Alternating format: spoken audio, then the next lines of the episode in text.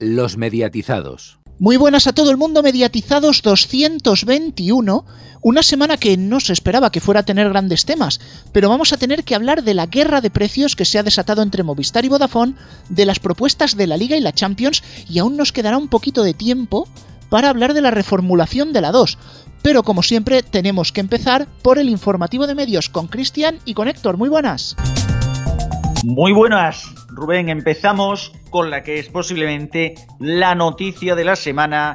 En el terreno de las telecomunicaciones, Movistar lanza contrato infinito, su primera tarifa ilimitada de datos y amplía a 3 millones de clientes fusión su actual tarifa a datos ilimitados. Esta tarifa disponible desde el pasado lunes ya es contratable desde su web con un precio definitivo de 39,95 euros al mes, pero con un descuento muy atractivo durante el primer año por el que los que la contraten pagarán 24,95 euros al mes durante los primeros 12 meses. También podrá contratarse como línea adicional infinita con multisim por 22,50 euros al mes.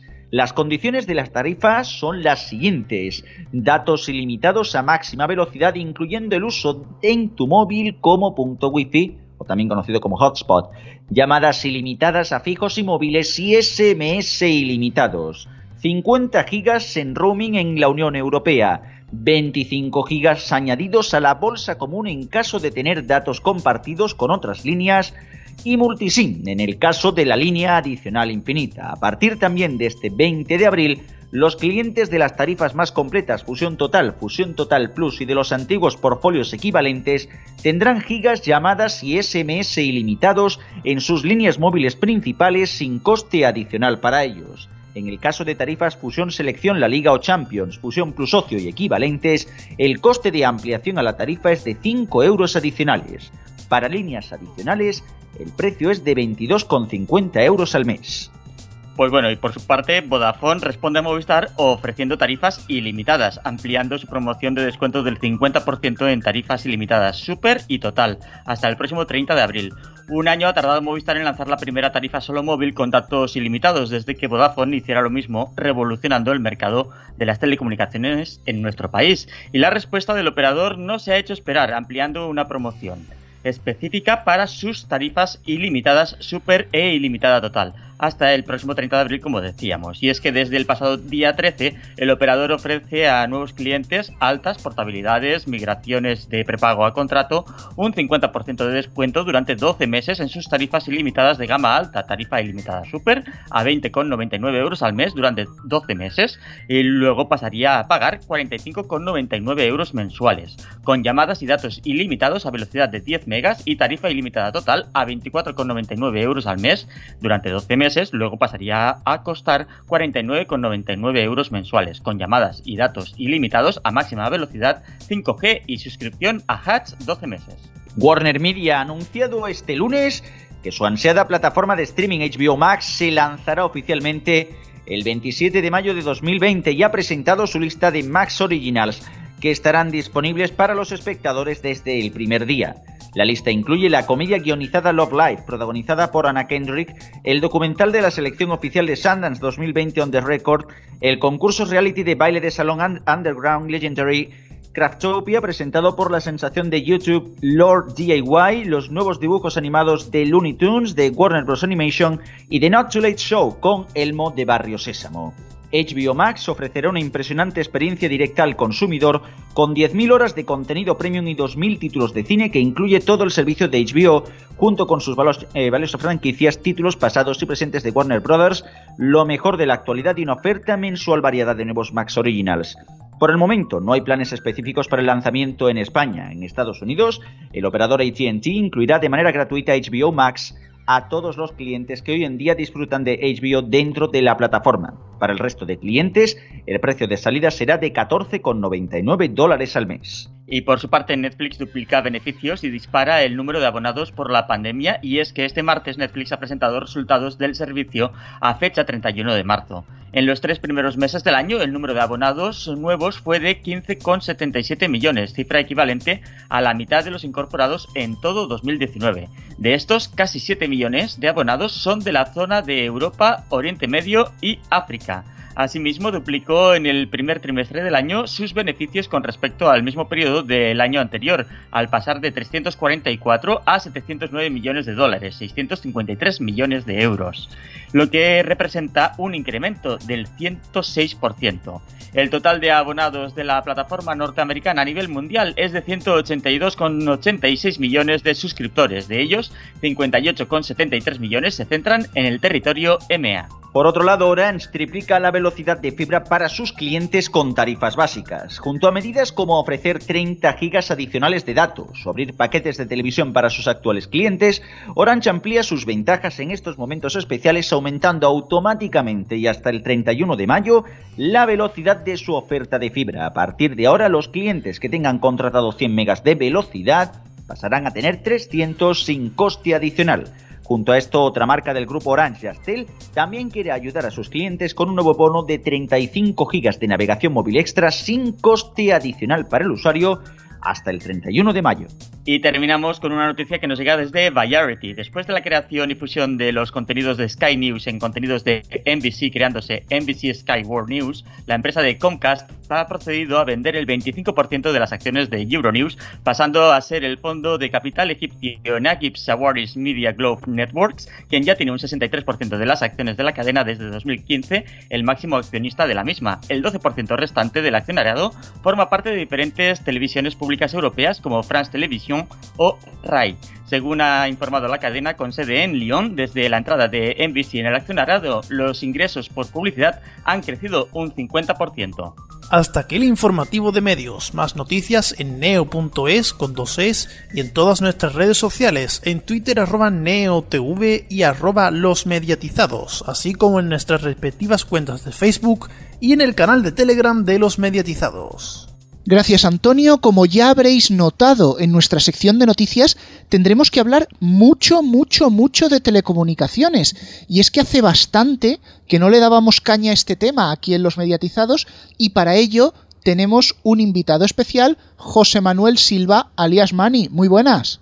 Muy buenas, ¿qué tal? Bueno, antes de meternos totalmente en harina, tenemos que saludar al resto de contertulios que se acaban de unir a la mesa, como Alfonso, muy buenas. Muy buenas tardes. Francisco Garrobo, muy buenas. Muy buenas tardes. Ya con la mitad de puntos en el carnet de mediatizado, ya va avanzando.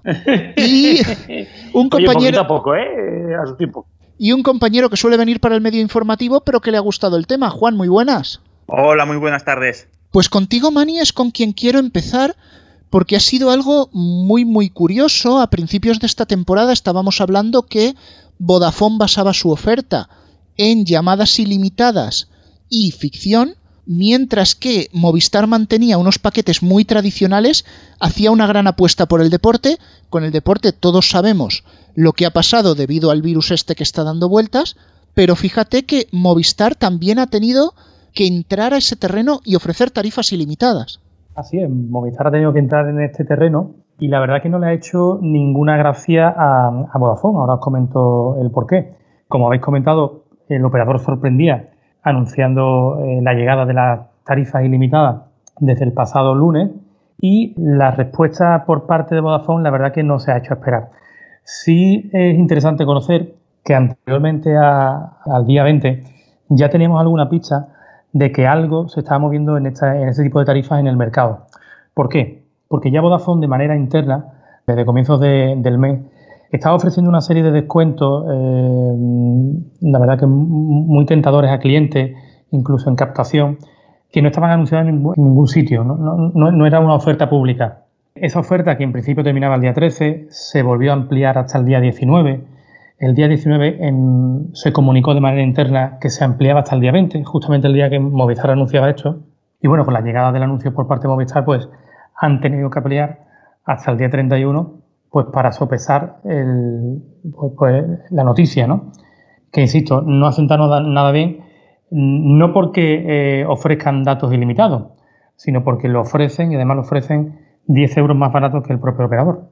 Sin embargo, esta guerra de precios a Vodafone no le hace gracia, pero lo mismo tampoco le hace gracia a Movistar. Y esto aquí ya abro el debate a todos los que estáis en la mesa que queráis entrar.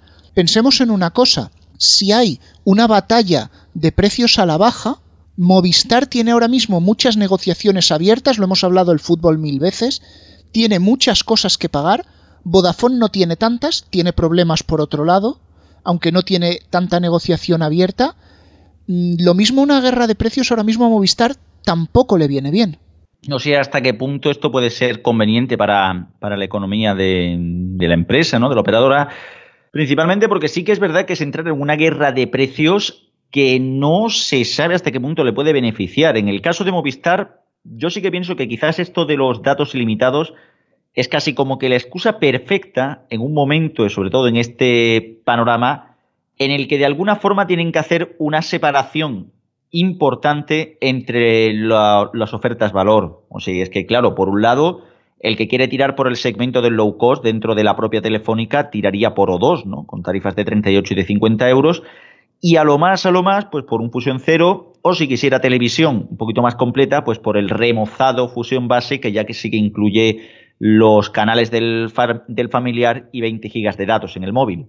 Así que de alguna manera tenían que ofrecer a los que pagan más dinero algo que verdaderamente les atrajera a dejar, a no dejar de seguir pagando. Y la única opción ya que quedaba era ofrecer datos ilimitados, no por nada, sino porque la excusa de subimos 5 euros o 3 euros o 2 euros a cambio de más gigas, eso es una política que llega hasta cierto punto. Ya hay un momento en el que tú no puedes seguir usando esa táctica para seguir, eh, para seguir subiendo las tarifas a los clientes.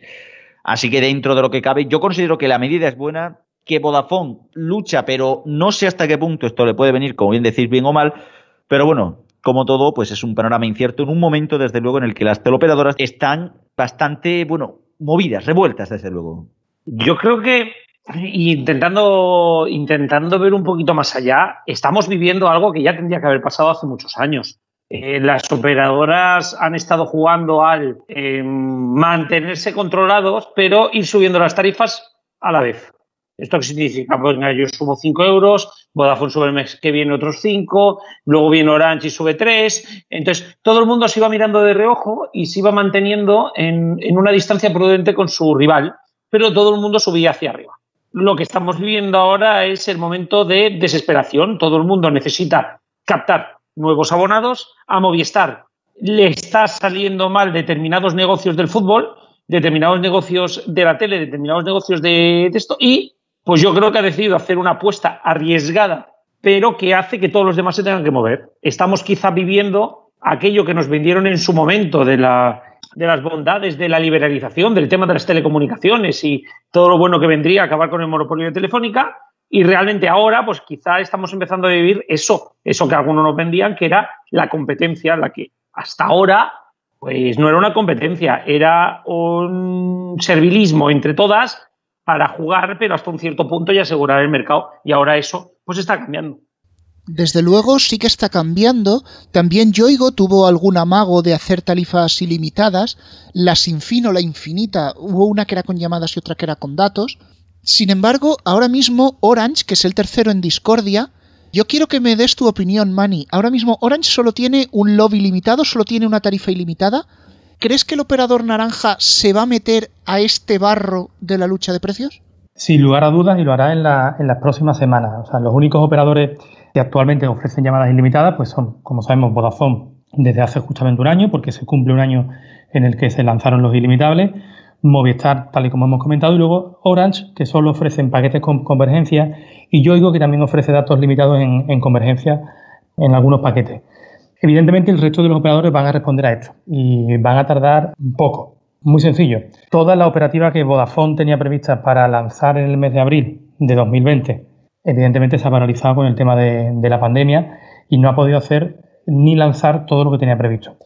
Yo creo que mm, Movistar tampoco lo tenía previsto lanzar ahora y sin embargo lo ha hecho.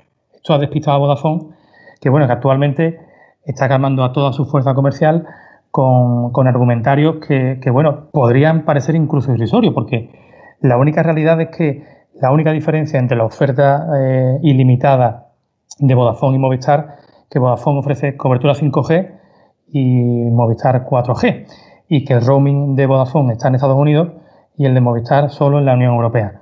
Más allá de ahí no hay muchas más diferencias. y por lo tanto el operador va a responder en las próximas semanas y ya a nivel interno, las altas esferas eh, intenta calmar, calmar a lo suyo indicando que el que da primero dará dos veces y pide calma. Yo para terminar voy a aportar una pequeña perspectiva, ya no desde el punto de vista de la guerra de operadores, sino como cliente que está atento a estas guerras. Yo soy cliente de un servicio de Internet Rural WiMAX, que esto, para que no sepáis, muy, básicamente funciona con una serie de bandas de frecuencia que son de uso libre, los operadores se pisan entre ellos y demás, y por tanto estoy muy atento a la evolución de los servicios de datos de 4G, 5G ilimitado.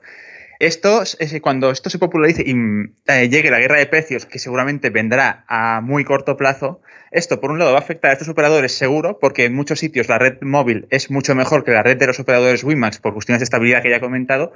Y en segundo, da un mayor rendimiento. O sea, yo como cliente, eh, seguramente otros tipos de clientes, mi tipología es particular por donde resido y demás, pero yo estoy esperando esperando muy atento esta guerra de precios porque puede dar un, vuelco no solo el mercado móvil, sino colateralmente a otros mercados como el que comento de los accesos a Internet en zonas dispersas o rurales.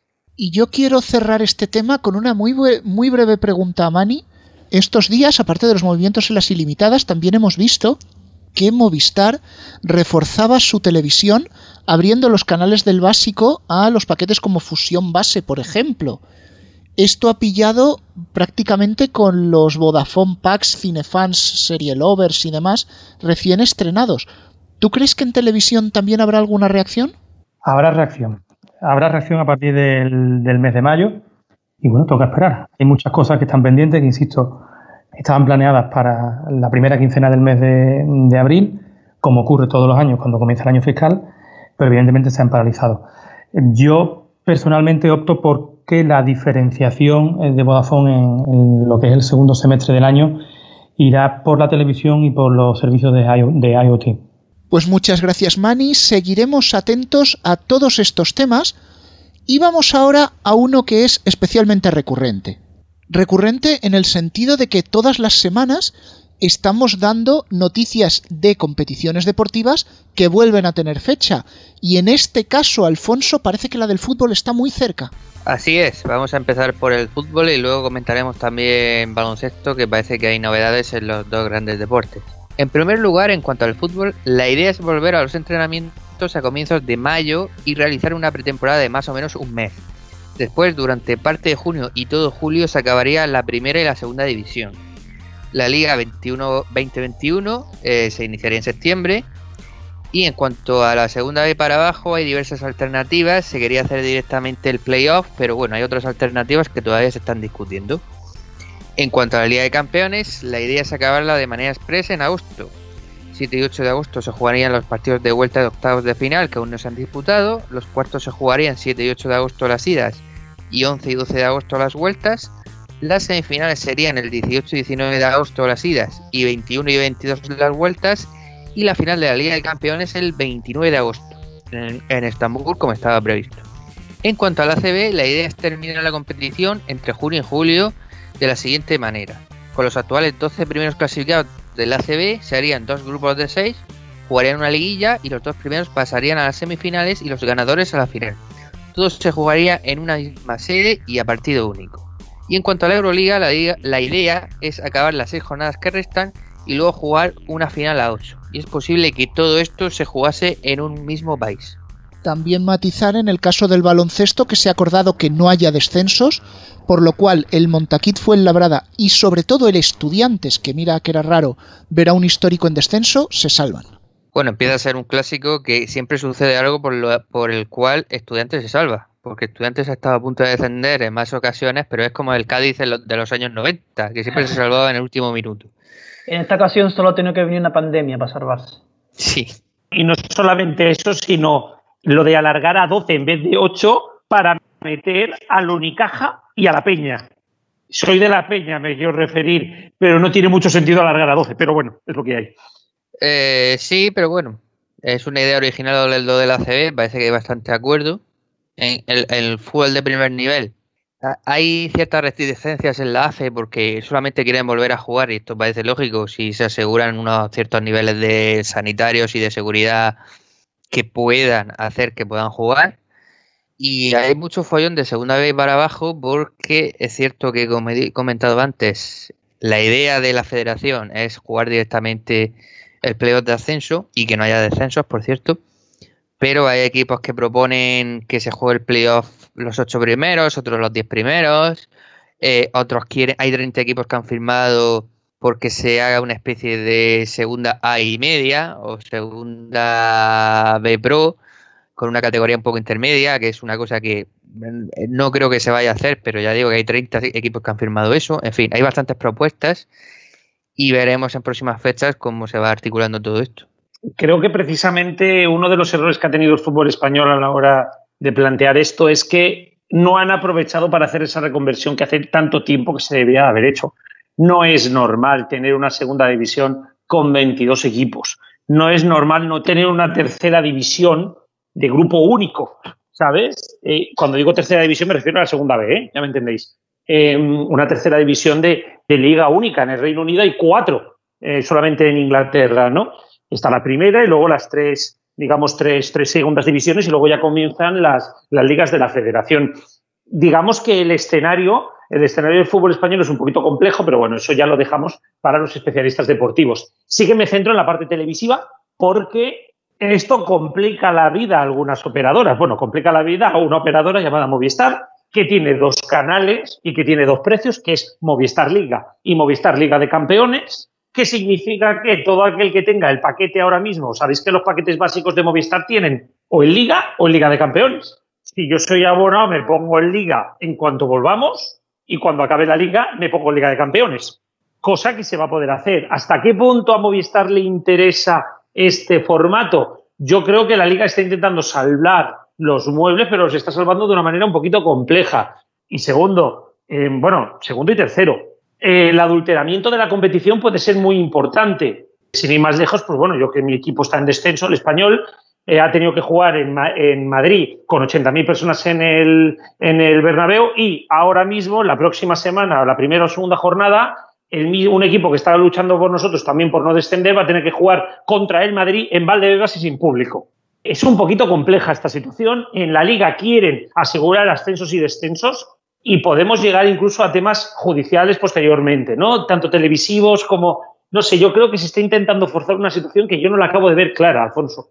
Vamos a ver, yo soy favorable, siempre que se den las condiciones sanitarias adecuadas, de que si termine la liga y si terminan las ligas y si se tiene que jugar, por supuesto, a puerta cerrada, pues a puerta cerrada. Lo digo porque, y esto ya es un debate un poco más extradeportivo, pero cuando dicen los futbolistas, bueno, es que se está muriendo gente y, nos quieren, y quieren hacer que volvamos a jugar al fútbol. Bueno, se está muriendo gente, mucha gente por desgracia, pero bueno, la gente sigue trabajando. Eso para empezar, mucha gente. No el que trabaja con el comercio minorista, pero mucha otra gente sigue trabajando.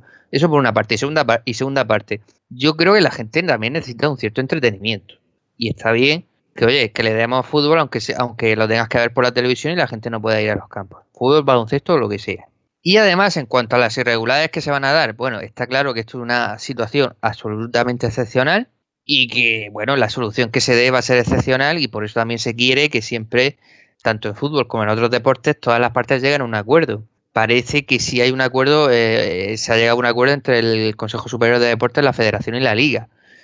Olvidándose, olvidándose de los trabajadores. Olvidándose de la AFE, que es verdad, la AFE no está muy de acuerdo, aunque también te digo una cosa, llegar que, se llegue a un acuerdo entre la Federación y la Liga ya tiene mucho perito. No, pero la AFE, la AFE lo que está diciendo es una cosa muy clara, que es que sí, que ellos son trabajadores, que ir a entrenar no es un problema para ellos. Lo que es un problema es que los partidos se juegan en diferentes sitios. Primero de todo, no se quieren concentrar a ningún trabajador de este país, se lo llevan dos meses a su empresa por obligación sin dejarte a ti opinar y te llevan dos meses a otro sitio sin ver a tu familia. Y ningún trabajador en este país está haciendo vuelos cada tres días a una dirección u otra. No es normal lo que se quiere hacer con el fútbol. No lo es.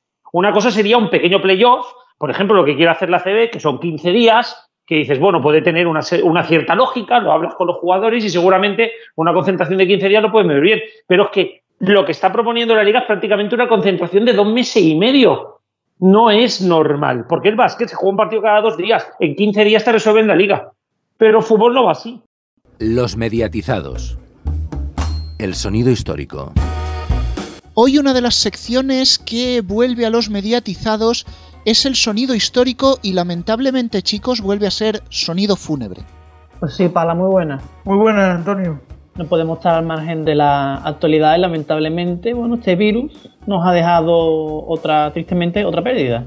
Así es, Antonio y compañeros, la pérdida del, periodista José María Fernández Calleja. José María Calleja, el pasado 21 de abril, que además de periodista pues, fue también profesor en la Universidad Carlos III de Madrid. Calleja nació el 16 de mayo de 1955 en León, a punto de tener 65 años y con 64 nos ha dejado. No ha sido solamente periodista, sino también profesor, instigador a la cultura y a la pasión del propio periodismo en la Universidad Carlos III de Madrid, donde entre otros ha recibido sentidos homenajes de Felipe del Campo de Gol Televisión o Rubén Martín de Cope. Ana Rosa Quintana incluso le hizo un pequeño homenaje una semana antes de su fallecimiento. Aquí podemos oír a Calleja de su propia voz comentando varios aspectos de su vida y trabajo gracias a esta entrevista realizada para Periodista Digital en 2012. Acabé trabajando en, Euskal Televista. Estuve allí en la televisión autonómica del País Vasco. Estuve trabajando allí prácticamente siete años. Eh, muy interesantes desde el punto de vista informativo, muy apasionantes, durísimos en tantos otros aspectos. Fue una experiencia que, en fin, me marcó. Antes había estado trabajando en, la agencia F, en San Sebastián, en la época que había más atentados, en una época muy dura, en torno a los 80, primeros 80, y que fue una experiencia profesional también muy interesante desde el punto de vista profesional pero demoledora, ¿no? Porque era estar informando constantemente de, asesinatos, de secuestros, de, violencia, una violencia que afortunadamente hoy no tenemos, pero que en aquellos años, ya digo, primeros 80, formaba parte del paisaje diario, ¿no? En, Guipúzcoa se asesinaron, la banda terrorista asesinó a 300 personas, que se dice pronto. Una de sus bases, sin lugar a dudas, es haber estado prácticamente desde el principio en CRN Plus, la emisora informativa del Grupo Prisa pero también Cadena Ser, Euskal Televista, donde podemos oírle muy brevemente en este Teleberry del año 92. Yo soy Ortundo, alcalde de Bilbao. Muchísimas gracias por estar en Teleberry porque ha tenido usted una mañana bastante ajetreada. Sí, ciertamente. Dígame, la decisión de cerrar este local había sido planteada en reiteradas ocasiones por vecinos, por comerciantes, por ciudadanos de Bilbao que no toleraban, digamos, ya no... En ETV, como dijimos, está entre el 87 y el 95 y luego, pues desde el 99 estuvo en CNN Plus en el programa El Debate. Eh, aquí oímos una parte de la despedida de su programa casi al cerrar la cadena en aquel 2010. Tenemos que, bueno, hoy es un día muy especial, hay aquí una especie de zafarrancho de emociones en la redacción, como saben es el último programa de todos los, la cadena cierra y hoy es el último día de muchos programas, entre otros de este, de este debate que comenzó en el año 1999, casi 1999 antes de Cristo, con unas imágenes que demuestran una el paso del tiempo y dos eh, el paso del tiempo. Vamos a ver esas imágenes. Lamentablemente desde la época de ETV tuvo que estar protegido por escolta policial durante muchos años debido a las amenazas terroristas que tenía desde la muerte de Gregorio Ordóñez principalmente en 1995. Si bien pudo continuar obviamente todas sus funciones tanto educativas como periodísticas. También estuvo en otros programas televisivos como La Respuesta o el Radio Ibérico Antena 3, 59 segundos de la primera, donde mantuvo un famoso riff y rafe con Isabel Sebastián, o Al Rojo Vivo o El Gran Debate. Y en radio estuvo en Onda Cero y posteriormente en la cadena SER. De cadena SER, para ir finalizando, vamos a oír el momento de la noticia del fallecimiento dado por José Antonio Marcos en hora 14. La pandemia nos deja hoy un repunte de, fallecidos, 430 personas que elevan el coste oficial de vidas a 21.182. Todas las pérdidas son tremendas, pero a nosotros nos afecta una que hemos confirmado hace unos minutos. Ha fallecido nuestro compañero y amigo José María Calleja. Mientras haya periodistas que viven escoltados por policías porque están amenazados por la banda terrorista ETA, no hay libertad no ya para esos periodistas, sino para el conjunto de la sociedad. Asesinar a un periodista o intentar asesinar a un periodista significa querer amordazar a toda la sociedad. Breve pero sentido homenaje a este gran periodista, comunicador, profesor, referente del medio, que también ha trabajado en el periodismo durante mucho tiempo en diarios como El País, El Mundo, La Voz de Galicia o el diario.es, donde hizo su último comentario ya dentro de los tiempos de confinamiento, el pasado mes de marzo. Tristemente es este confinamiento y el virus que lo provocó el que nos ha dejado sin su presencia, a la todavía joven edad de 64 años, con libros, prensa a sus espaldas y mucho por contar. José Mari Calleja, periodista con todas las letras. porque si querías contar lo que estaba pasando con un sentido periodístico y también con un sentido ciudadano, pues claro, forzosamente acababas enfrentándote a los terroristas, ¿no? No era una cuestión que pudieras pasar por alto, decir, bueno, pues ya hablo de, pájaros y flores, ¿no? Un periodista que antes de periodista tiene que ser ciudadano, pues el contar lo que estaba pasando allí automáticamente te colocaba enfrente de, de la banda terrorista con sus amenazas, con sus carteles, con sus pancartas, con sus pintadas, con sus insultos por la calle, con sus amenazas de que te iban a, matar, ¿no? Años particularmente duros, sí. Ustedes muchas gracias por estar ahí. Esta profesión tiene una ventaja, que es que uno hace aquello que le gusta. Hemos hecho durante 11 años lo que nos gustaba. Hasta la próxima. Pues bueno, pues queda aquí nuestro homenaje y gracias Pala por, el sonido. De nada, a vosotros. Recordad que también, hablando de sonidos históricos y momentos históricos, Metrópolis, el programa de las dos, hace ya 35 años. Así que felicidades. Bueno, pues estaría bien quizá más adelante tener un sonido histórico con Metrópolis, pero de lo que es la 2 en concreto vamos a hablar más después de la pausa. No desconectéis. Este virus lo paramos unidos. Lo paramos si mantienes la calma, te lavas las manos y te quedas en casa. Lo paramos si ayudas a nuestros profesionales sanitarios y confías en que vamos a superar esto. Detener el coronavirus es responsabilidad de todos y todas. Si te proteges tú, proteges a los demás. Ministerio de Sanidad, Gobierno de España. Los mediatizados. Volvemos tras esta pausa y vamos a hablar, como decíamos, de la 2. Hace prácticamente una semana se aplicaron cambios en la parrilla, principalmente en el prime time, aunque algunas otras franjas también han sido retocadas.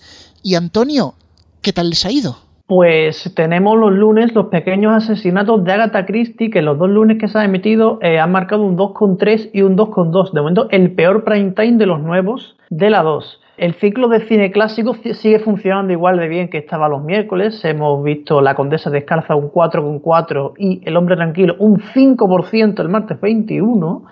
El miércoles 15 el documental de los Beatles hizo un 3,4 y el jueves 16 Fortunata y Jacinta, que se emitió tres capítulos, hicieron 2,4, 3,4 y 4,3, subiendo el share a medida que iba avanzando la emisión. Y si nos fijamos en el dato de espectadores, arranca de 460.000, estabiliza en torno a los 600.000, hace 605.591, lo cual daría a entender una curva que ha gustado. Los cambios, en el caso de la 2, decíamos que son principalmente en el prime time. Por ejemplo, la música se lleva ahora a los domingos. Supongo que para dar un descansito, no quemar tanto cachitos de hierro y cromo. Y también se reafirma el cine en las mañanas. Bueno, abro la pregunta a la mesa. ¿Cómo veis estos cambios en la 2?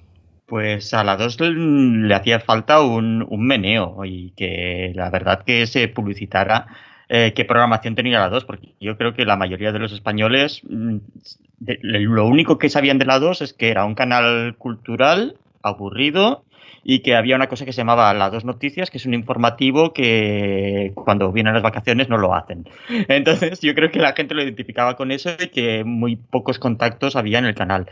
Y que de cara a estos cambios, que la verdad es que los han anunciado, los han anunciado mucho y, y creo que la gente se ha dado cuenta, y más ahora que estamos en casa, y han tenido opción de ir poniendo la 2 algún día y ver que había cine clásico, que había alguna serie, que había algún documental que estaba bien, series clásicas de televisión española como Fortunata y Jacinta, que durante el día han puesto los programas educativos para los niños, el de por las mañanas para hacer gimnasia en casa, que la gente está viendo que son programas que les eh, resultan útiles, entretenidos y que escapan de lo que normalmente solemos ver en televisión en, en, los canales privados sobre todo. Y que esto lo haga la pública, pues la verdad es que es muy, muy de agradecer.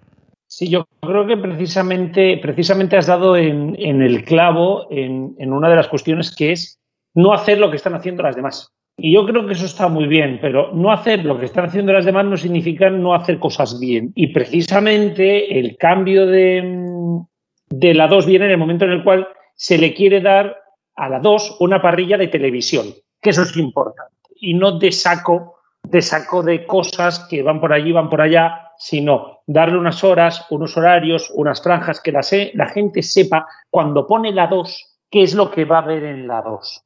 Y eso yo creo que es importantísimo.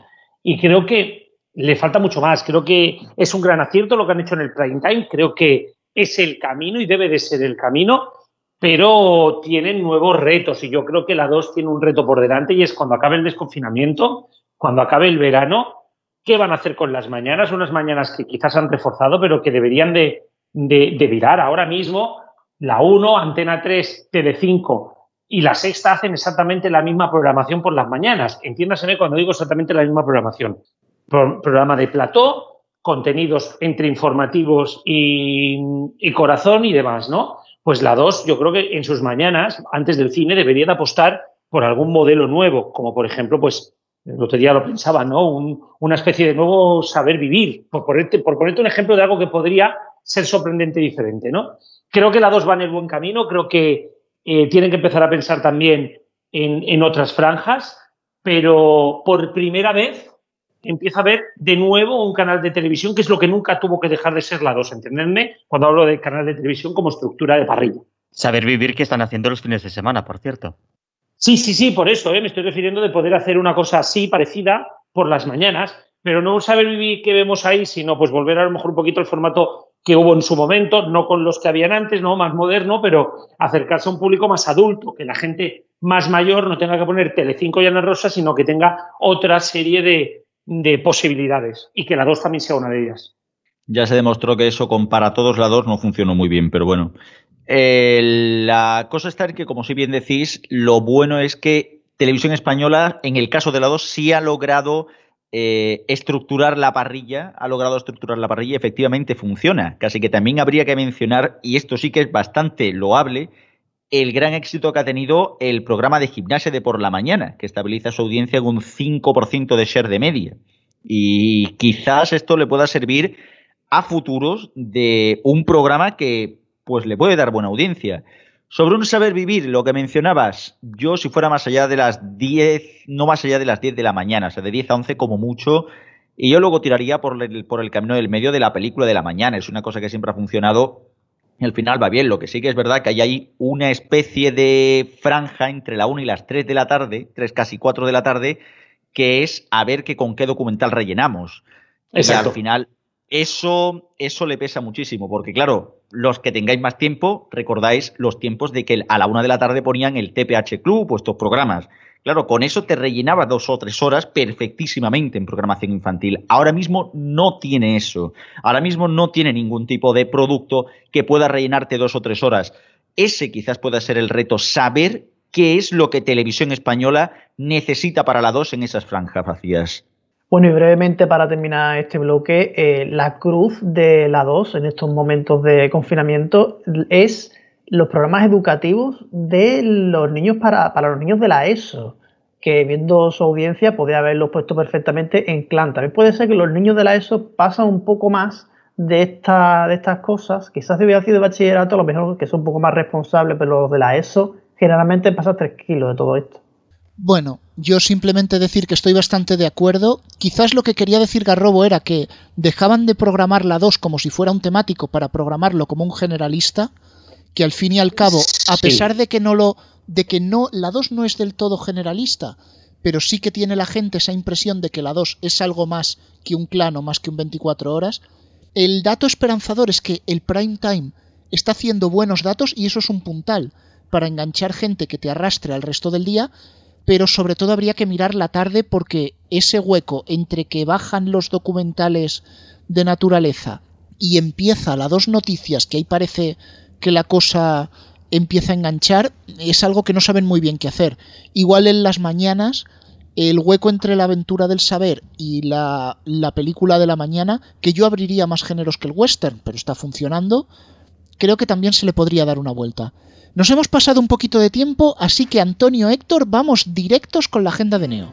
Vamos con la agenda. Las series esta semana nos vamos a Netflix, HBO España y Movistar Series. Así es, y empezamos con Netflix que estrena este viernes la segunda temporada de la comedia dramática Afterlife, que ambientada en la localidad ficticia de Tambury, cuenta la historia de Tony, interpretado por Ricky Gervais, un columnista del periódico local cuya vida cambia drásticamente después de que su mujer muera de cáncer. En la segunda temporada, Tony sigue consumido por la insoportable pérdida de su esposa, pero también intenta convertirse en un mejor amigo para quienes le rodean. Cada personaje debe lidiar con sus problemas particulares que se volverán más acuciantes ante la amenaza del cierre del periódico. Y este viernes, Bob the Drag Queen, Eureka y Sanguela llegan a HBO España con We Are Here. Esta serie sin guion de seis partes eh, recluta a habitantes de pueblos pequeños de todo Estados Unidos para participar en un espectáculo de drag de una sola noche. En cada episodio, las famosas drag queens inspirarán y enseñarán a sus propias hijas drag a salir de su zona de confort en una noche sin límites. Y por su parte, Penny Dreadful City of Angels se estrena el lunes en Movistar Series. Esta nueva entrega de Penny Dreadful traslada la acción del oscuro Londres victoriano a la luminosa Los Ángeles de 1938, una época y un lugar profundamente marcados por las tensiones sociales y el glamour de la edad de oro de Hollywood. A raíz de un macabro asesinato, el detective Tiago Vega y su compañero Luis Michener se ven envueltos en una peligrosa investigación que navega por la compleja historia de Los Ángeles, de los edificios, de las primeras autovías de la ciudad o los fuertes vínculos con las tradiciones del pueblo mexicano, a las misiones de espionaje del Tercer Reich en América y el auge de los eh, predicadores radiofónicos. También tenemos cine en Netflix y en Movistar estrenos por partida doble. Efectivamente. Netflix estrena el viernes el thriller de alto voltaje Tyler Rake, en la que Tyler Rake, interpretado por Chris Hemsworth, es un intrépido mercenario del mercado negro sin nada que perder que recibe un encargo muy peligroso, rescatar al hijo secuestrado de un capo de la mafia que se encuentra en prisión. En el turbio submundo de los traficantes de armas y los narcos, una misión que se preveía letal pasa a convertirse en un desafío prácticamente imposible que cambiará para siempre las vidas de Tyler y el chico. Por su parte, Quentin Tarantino dirige y escribe Érase una vez en Hollywood este viernes a las 10 de la noche en Movistar Estrenos. Los Ángeles, 1969, Rick Dalton, encarnado por Leonardo DiCaprio, estrella de un western para la televisión venido a menos, trata de sobrevivir en un Hollywood en pleno cambio, junto a su doble de acción y mejor amigo Cliff Booth, interpretado por Brad Pitt. Dalton es vecino de Sharon Tate, una prometedora actriz y modelo que acaba de casarse con el prestigioso director Roman Polanski. Y también en Movistar Estrenos, pero el jueves a las 8 de la tarde, se estrena Downton Abbey, la película, en la que el reparto de la serie se traslada a la gran pantalla para narrar una visita de la familia real a la, a la residencia de los Crowley, ambientada algún tiempo después de los acontecimientos narrados al final de la célebre serie. Y terminamos con documentales en D-Max. Así es, D-Max recuerda el trágico accidente nuclear en Chernóbil con una programación especial este sábado desde las 10 de la noche. Para rememorar el trágico suceso de los años 80, D-Max regresará al lugar de la desgracia y dedicará su programación especial histórica del mes a conocer en detalle todo lo que rodeó a la tragedia de Chernóbil y a averiguar en qué situación se encuentra la zona más de 30 años después del desastre medioambiental más grave de la historia. Así, a través de documentales como Chernóbil 30 años después, Chernóbil tras el desastre, La vida después de Chernóbil y un episodio especial de la serie Fuera de Control, D-Max invita a la audiencia a adentrarse en las abandonadas poblaciones cercanas al lugar del accidente y a analizar las terribles consecuencias de este desastre medioambiental que amenazó y sigue amenazando la vida de millones de personas. Y bueno, creo que ya va siendo horita de ir al medio informativo. Una sección más cara que un barril de petróleo. Ten en cuenta que te pagan. Yo no pienso pagar por la sección, aviso, ¿eh? Hoy en día, con el precio del barril de petróleo, ya hasta un paquete de chetos pandilla te sale más caro, pero bueno. Vosotros sabéis que yo como humorista no tengo precio. Pero 40 dólares o algo así, como el barril de petróleo, ¿o qué? Ah, eso como humorista. Pero si queréis canto. No, no, no. De- dejemos, dejemos, dejémoslo. por Ya, favor. ya ha llovido bastante estos días. Exacto. Oye, eso sería muy útil sobre todo en mi tierra, a ver si regamos Castilla-La Mancha que la pobre está hecha polvo. Pues por lo Pues, que hijo, esta en semana, media España. La que tabla de la- llegado toda España, La tabla de la. Solamente te digo que en Cataluña han tenido que abrir pantanos ya desde el principio de la lluvia, o sea, no, ni una gota más. No, no, pero ¿cómo hacéis eso? Dejáis que salga el agua a la calle. Se va a contagiar.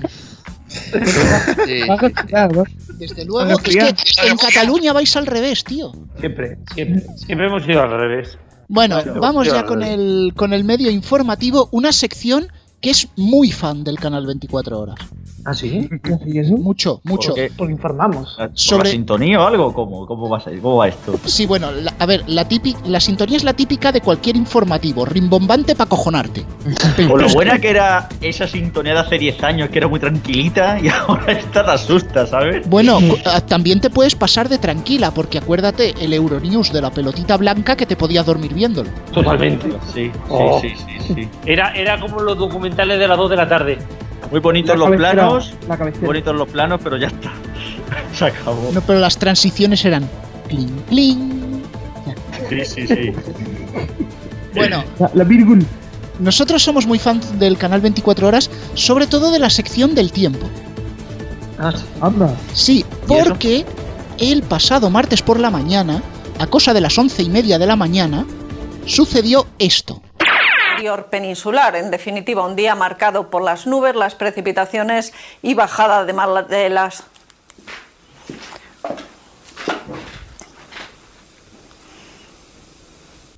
Pero ¿qué ha pasado en la cabeza? Hostia. What? ¿Pero qué ha pasado? ¿Qué ha pasado con la de Rocky? Pantallazo azul. Claro, a ver, os explico, sí. os explico un poco la situación. Primero decir que la grabación no es nuestra, la han hecho los compañeros de la Guerra de los Medios. Y es que el editor del informativo, bueno, no el editor propiamente dicho, sino la persona que monta el informativo, en lugar de poner la versión correcta del tiempo, metió una toma falsa. Perdona Eso. que te diga una cosa, pero que ese hombre es un cachondo. Así de claro. ¡Qué crack! ¡Qué crack! Y a las Bueno, once y media de la mañana, cuando está todo el mundo esperando a ver los números del, del día. Hay que Sí, ver. como el sorteo de la Claro. 11. Sí, están esperando a ver el tiempo para ver cómo salen de casa hoy a correr, sí. Eh, No te, no te adelantes, pero yo la verdad quiero aquí abrir una, digamos, eh, ¿cómo se dice? Romper una lanza, ¿no? A favor de, de los trabajadores del canal 24 horas, porque si esto ha pasado, es porque los tienen allí a destajo, trabajando, yo qué sé, editando los audios y los vídeos súper rápido, no sé, como, como, como un pepino. Exacto, exacto. Me, me- me lo veía venir, ¿eh? Son como los chicos de la cueva del sé lo que hiciste, ¿no? Que los tenían ahí metidos en una especie de, de sótano ahí La- oculto, La malvado. señora, la, señora de la limpieza de NTV. Por Dios, Algo cuánto... así. Perdonad, os digo una cosa, van a pasar años que lo del más rápido que un va tan rápido como, como un pepino, que lo dijo así tal cual, va, va, o sea, esto va para los anales de la historia de la tele, ¿eh? Como, como, como Para un los anales, pepino. esto sobre todo. No, pero yo sí, sí que echo de menos y sobre todo en estos días echo mucho de menos sé lo que hicisteis, ¿eh? Quizás ahora mismo en el mundo del corazón no se podrían centrar, pero cogen Antena 3 Noticias y tienen un filón. Pero tranquilo, tranquilo, que ya volvés aplicando.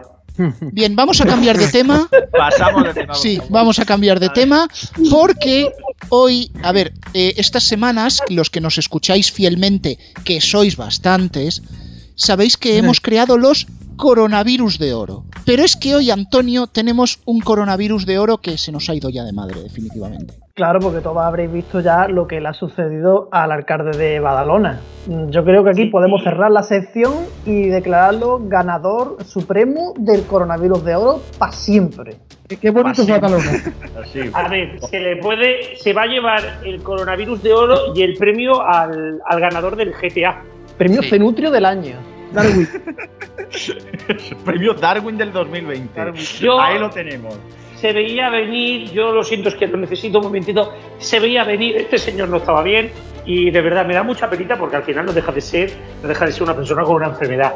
Pero a quién se le ocurre ir gritando por Barcelona, por el Echampla, por cierto, al lado de la casa del presidente del PSC, ahí lo dejo. Dejando diciendo yo soy el alcalde de Badalona. es muy genial, o sea, ese hombre no tiene que ser alcalde de Badalona, tiene que ser presidente del Estado, o sea, por favor. Presidente del gobierno. Eh, bueno, yo me remito a las palabras que dijo Garrobo en el programa 198 y que Rubén tiene el audio que lo puede poner cuando quiera. Rubén, lo siento. O sea, lo que está pasando en los últimos 15 días en este país, que por cierto, que por cierto, de verdad, ni que juntes, vi un tuit que decía, juntas a todos los guionistas de Hollywood, les llenas de XD y no te dibujan ni el 15% de lo que está pasando en este país. Yo lo siento, es que es tal cual, o sea.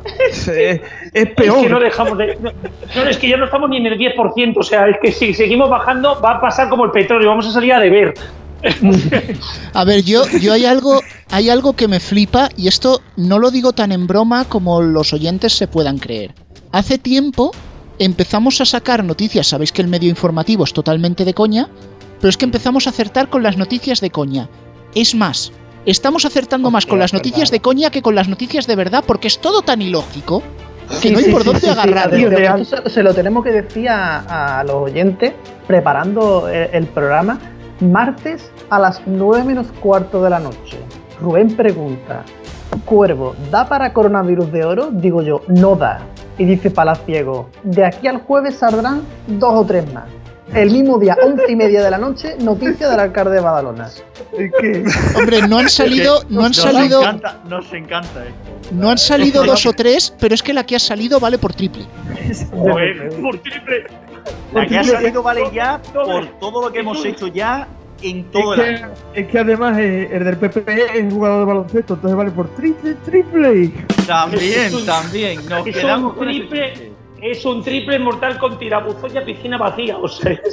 Bueno, eh, lo, que nos, lo que os ha faltado explicar es casi un poco cómo fue la escena, porque creo que incluso llegó a morderle a un policía o a un mozo de escuadra, ¿no? Sí, el nuevo Luis No, no, no, Suárez. es, es que por lo que yo sé, por lo que yo sé, y me voy a callar cuál es la historia de la previa, porque son cosas suyas y no voy a meter, pero en el momento el señor iba dando eses, él solo, porque no había más coches, por mitad del Echampla, que el Echampla son pues cuatro carriles, la calle Consejo de Sen son cuatro carriles, le da el acto a la policía, el tío no se paraba, le, le para la policía y empieza a decirles que quiénes son ellos, que él es el alcalde de Badalona, le coge un policía y le pega un poco en el brazo. Esto es lo que a mí me dicen. Joder. Y yo demasiado, tío. Esa historia no te la firmaría ni Luis Suárez, ¿eh? Oye, igual la semana que viene esto se supera, puede pasar exactamente lo mismo, pero resulta que el coche se ha robado y lleva una pipa y coca dentro de él. O sea, ya para rematar la historia. Que por ¿Quién no te dice que no lleve coca? Que Bueno, pero no, pero no ha trascendido. No, no, no, no, es que esta mañana, esta mañana cerca de Barcelona han detenido un coche con 2.000 pastillas de no sé qué. Y estaba todo el mundo preguntando si ya la habían soltado o no. Hombre, de la tos, de la tos no van a ser. Pastillas Manolo no van a ser. Ya te Roja, digo. verde y amarilla. Bueno, vamos. Yo, solamente quiero decir una última cosa, que lo que a mí me parece más rocambolesco es qué hacía con un cachorro en el coche. Porque le tiene cariño, Porque- porque se pone en YouTube Rivera- a ver vídeos de gatitos y eso siempre enternece. No sé, yo ahí lo dejo porque era uno de los rumores que había, que había un perrito en el coche. Bueno, hemos llegado a tal nivel de ida de olla que haga lo que haga hoy Radio Chips en la carta parecerá normal. Así pues, vamos a ponerla. Hola Antonio, hola Rubén, The New God Robots.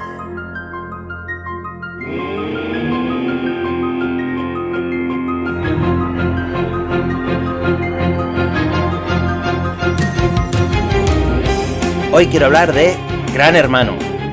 Porque recuerdo como si fuera ahora mismo hace 20 años. Estaba yo dando una vuelta con unos amigos mientras les decía que quería que llegara el día siguiente porque empezaba un programa nuevo que se llamaba Gran Hermano. Me acuerdo que hace 20 años, volviendo a casa, a 100 metros de donde estoy hablando ahora mismo, estaba explicándoles que el programa ya lo habían sacado en Países Bajos y que además había sido todo un éxito y que había hecho que una cadena de televisión secundaria se convirtiese en una de las más vistas. Me miraron raro mientras les explicaba quién narices era Mercedes Milá, que les dije, es la de Umbral, para situarles un poco. Pero nada, que no caían en quién era. Total, que yo insistía mucho y yo estaba seguro de que iba a pasar como con la pandemia, que al principio nadie le hacía ni puto caso, pero muchos sabíamos que había pasado ya en algún otro país y desde entonces nada iba a ser exactamente igual. La televisión iba a cambiar para siempre. Gran Hermano nos tuvo confinados virtualmente a todos durante tres meses en una casa que no estaba en Guadalix, recordemos, sino en Soto del Real. Para el confinamiento es el sitio por excelencia.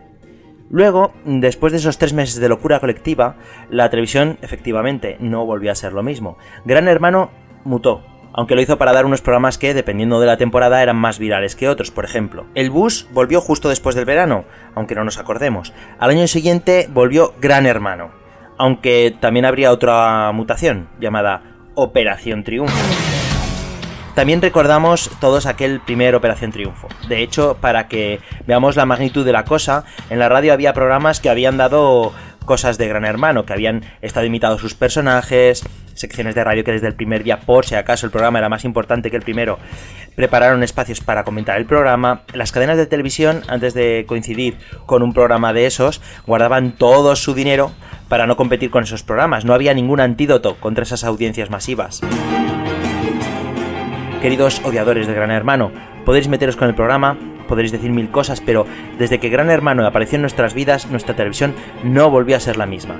Cada vez que venía el otoño, a temblar. Gran Hermano volvía a nuestras casas, teniéndonos delante del televisor.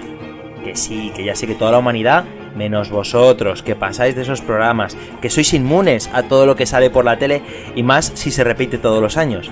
Pero han pasado muchos años, pero todos sabemos quiénes fueron Ismael, Israel, Silvia la peluquera, Ania, Íñigo, Iván y quiénes son Rosa, Bisbal, Bustamante. Todo cambió y no nos hemos olvidado. Nadie se ha olvidado y aquel año quedará para la historia.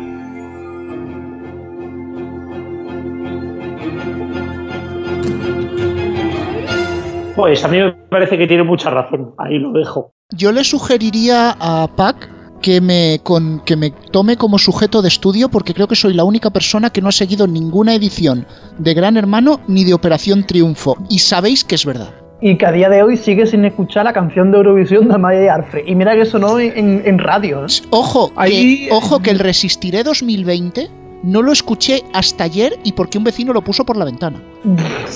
Madre mía. Tírale, tírale el equipo a la cabeza. eso. Hay falta superviviente que fue también en verano del, del 2000. Supervivientes tengo un cierto recuerdo porque cuando se emitió sí que parecía un concurso de supervivencia la primera temporada. La segunda lo convirtieron en otro Exacto. gran hermano y hasta luego. El vasco era, curioso. Bueno, era de, de supervivencia y de hijoputismo, especialmente el personaje de Francesca, si alguien se acuerda. Sí, me acuerdo. Posiblemente Ah. Ya no, pero bueno. Eh, no, no, no, pero y y aquí decir que, por ejemplo, el bus también marcó un antes y un después en lo que fue la telebasura. ¿eh? Fue el, el primer reality basura de verdad fue el bus. Bueno, que también- es que ya no sé si lo que no sé si lo que marcó fue el bus o estudio de actores. Bueno, lo de estudio de actores fue increíble. O sea, oh, que, que hostia la antena 3. Oh, qué hostia, pero al nivel de la vuelta al mundo en directo, ¿eh? Oh, qué hostia. Bueno, Fue chicos, una, el fue una fue una Nokia hostia. 45 revolución.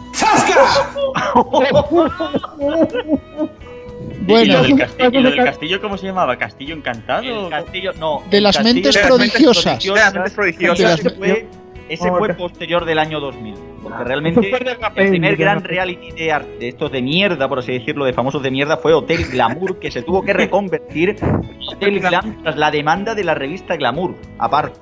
Chavales, estamos fuera de tiempo ya, así que la charla de realities va a quedar para otro día, ¿vale?